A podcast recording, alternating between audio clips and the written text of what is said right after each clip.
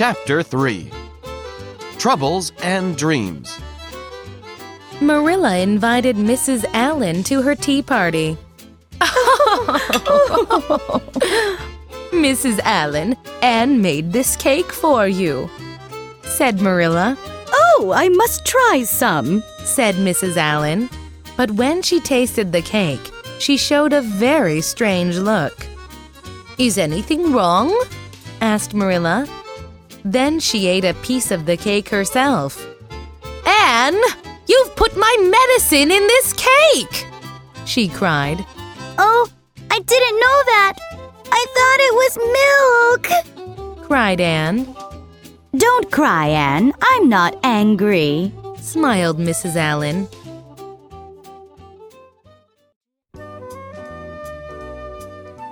One evening, Anne was sobbing on her bed.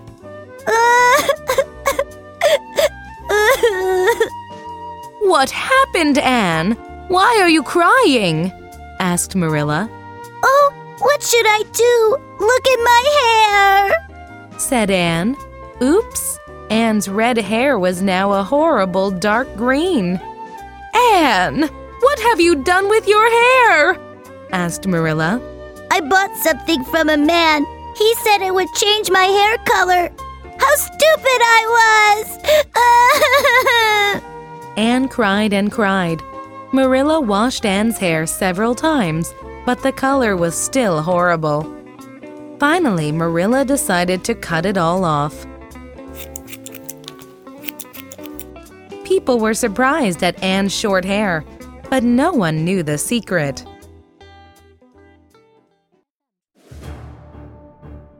One day, Anne and her friends were playing in an old boat. Anne said, Let's imagine I'm a prisoner and I'll escape by boat. You meet me at the bridge. The boat began to carry Anne down the river.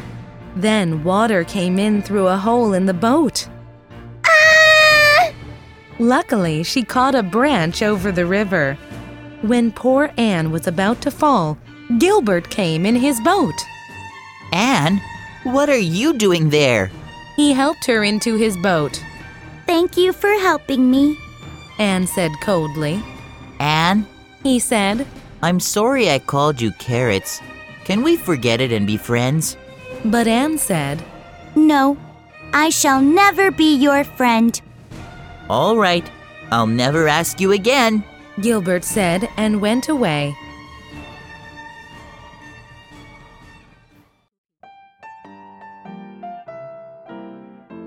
More years passed. Anne was a high school student. Your Anne is a big girl now. She's taller than you. Rachel said to Marilla. You're right, nodded Marilla. And she's very beautiful now. She doesn't get into any trouble these days. said Rachel. I can't imagine my life without her, sighed Marilla. Later, Matthew saw his sister crying in the kitchen. Oh, oh, What's the matter? he asked. Oh, I was thinking about Anne. I'll miss her when she goes away to college, said Marilla. But she can come home on the weekends. said Matthew. I'll still miss her, said Marilla sadly.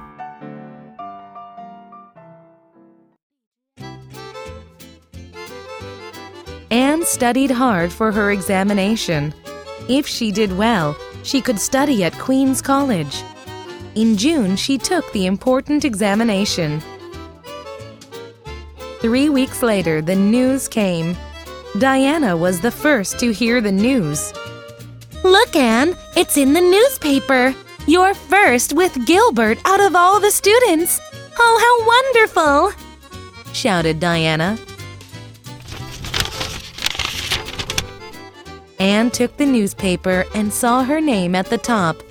She could not speak even a word, I. I knew it. said Matthew with a smile. You've done well, Anne, said Marilla.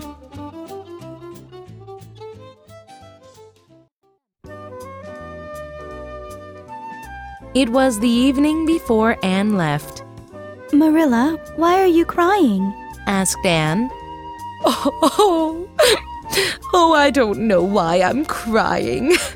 You're now a beautiful young lady. You were a little girl when you came here. I'm going to be lonely without you, said Marilla. Anne held Marilla in her arms. I'm bigger and older now, but I'm still your little Anne. You and Matthew are my family, and Green Gables is my home.